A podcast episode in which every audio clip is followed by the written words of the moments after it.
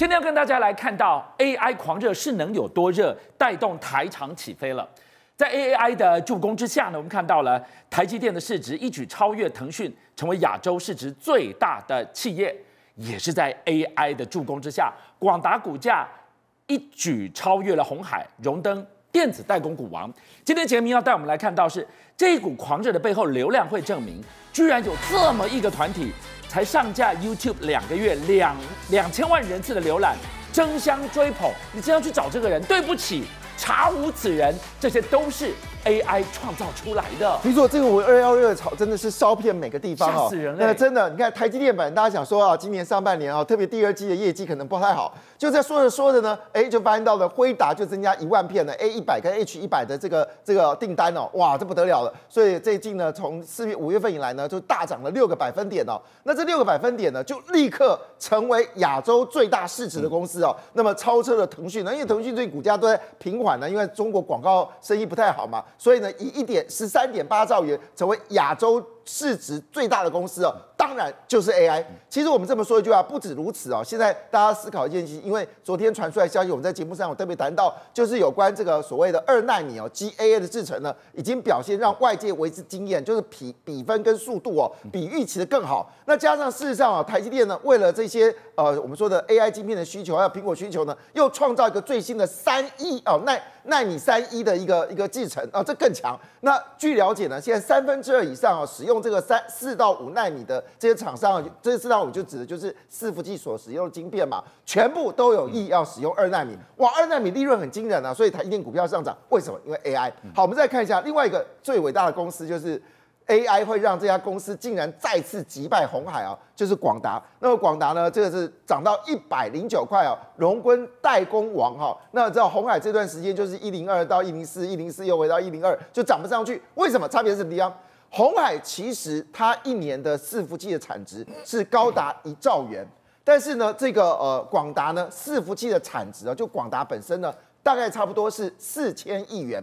那为什么广达的股价会超过这个呃呃鸿海呢？大家很清楚嘛，红海把最有钱的互联网留在中国嘛，上市嘛，所以那家公司现在市值比红海大嘛，这第一点。第二点呢？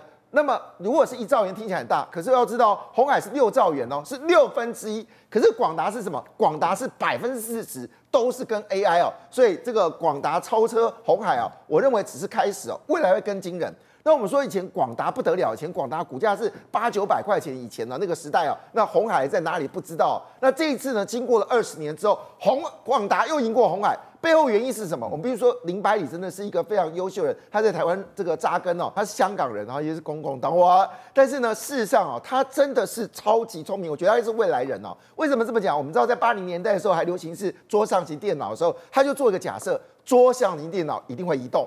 那时候他就讲说，那我们来做移动式的电脑的时候，大家笑，哎，怎么可能会有移动式？而且那时候移动式笔电刚出来很贵嘛，九万到十二万嘛，没市场啊，就没想到把它做起来为之惊艳。所以当时笔电的部分让广达就崛起嘛，让鸿海口水都流出来了嘛，哦，惠普都是这个广达订单。第二个，我觉得最厉害的事情是在二零零四年，当时笔电需求到高峰期的时候，他说了一句话：笔电到此为止，我们要思考下一个商品。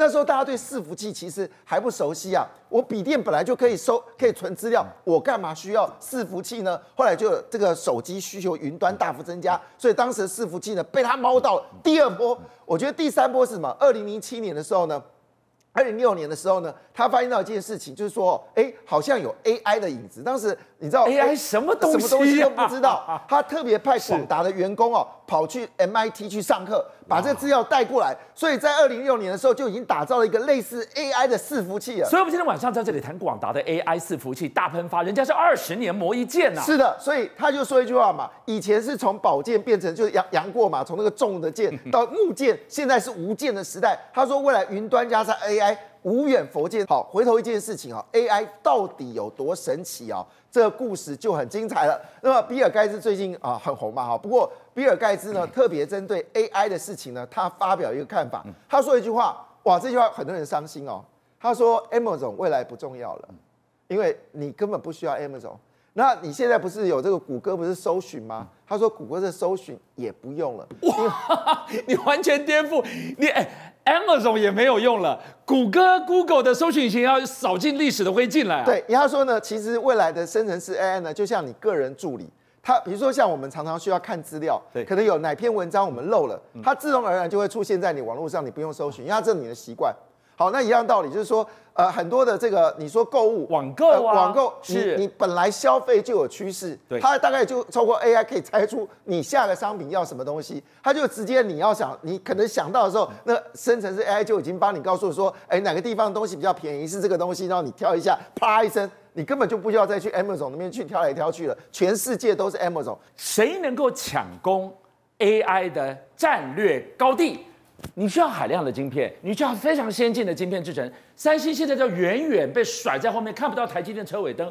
哎，他们心愿很大，他们居然下半年要推出 AI 晶片，他们要打造自己属于下一个世代的 AI 强国，哪来的底气？三星本身就 IC 设计公司啊，不要忘记它的本业是设设计公司，它这个三星的制造业是为了它设计而设代工，就跟英特尔一样，所以它本身就有底气了。那现在我们很有趣的事情是，韩国的搜寻网站呢跟我们不一样，我们都是谷歌嘛哈。那么但是呢，在韩在韩国叫 Naver，Naver 是这个那这个韩国最大的一个搜寻网站哦。那么搜寻网站本身你知道吗？微软有病嘛？谷歌好是 Google，那这个 Naver 呢，它是这个搜寻，所以搜寻有也是所谓的海量资料资料库的收收集者。那透过生成式 AI 来产生客户的需求，所以呢，三星呢打算跟 Naver 一起来合作 AI 自己晶片，这一样是三星自己设计的。好，那同时间呢，他希望取代 NVIDIA，它的概念是什么呢？因为我们知道谁能够取代 NVIDIA，现在已经是美国第五大市值公司哦，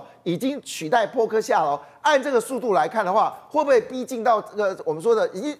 今天 Amazon 这个是有可能的事情，所以呢，三星想了一件事情：如果我今天代工打不过这个台积电，那我可以思考一件事，回到我软体的本业。如果我能够做出跟辉达一样经验，那全世界的需量需量非常惊人。我告诉各位，大家到底需求增长多快啊？你能想象吗？现在 AI 晶片的需求每一年成长幅度是三十七个百分点。那么现在这个全部产值呢，大家预估是三点四一兆元哈，到了十年后是八点零三兆元。你知道韩国的每次韩国都喜欢讲大话，他不是讲讲不是讲讲大话，就是讲一个具有愿景的话。他说呢，他们打算呢要投资一百九十三亿元啊。不过我说真的，整个亚洲国家也只有韩国政府做了这个事情了啊，针对 AI 生成这部分决定投资哦，决定投资一百九十三亿新台币啊。那要干嘛呢？他们打算呢，在未来情况下，在这八点。